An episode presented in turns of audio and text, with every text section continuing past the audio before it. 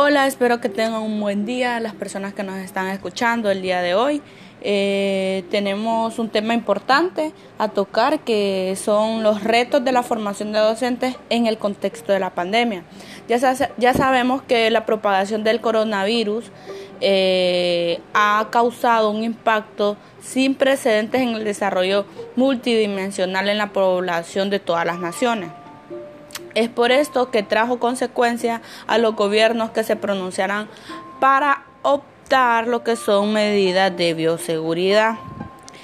Eh, también encontramos que hubieron alertas de solución para la implementación de las medidas eh, de las medidas a distancias implicando la adaptación de los enfoques de las nuevas tecnologías de la información y comunicación, como ser las TIPS, ya que esto ha venido implementando y desarrollar lo que es em, lo que es ahora la educación para que eh, la formación educativa eh, no se quedara estancada, se tuvo que tomar en cuenta eh, estas nuevas tecnologías.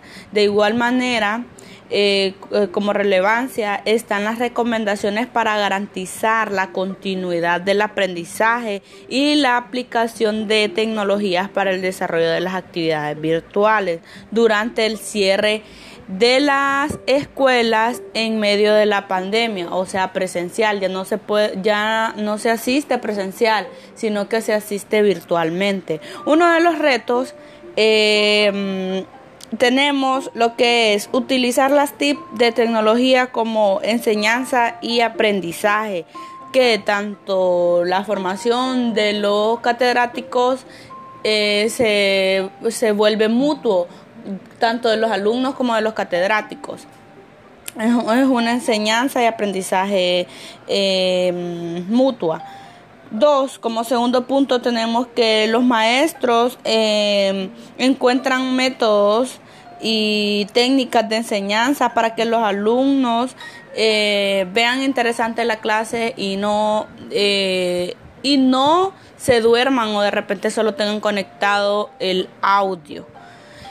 Como tercer punto tenemos eh, lo que es eh, eh, técnicas, otras técnicas de, aprendizaje bajo supervisión del catedrático, como ser salas de, mm, de trabajo dentro de las TIPS, que son las tecnologías de información y comunicación supervisadas bajo los catedráticos.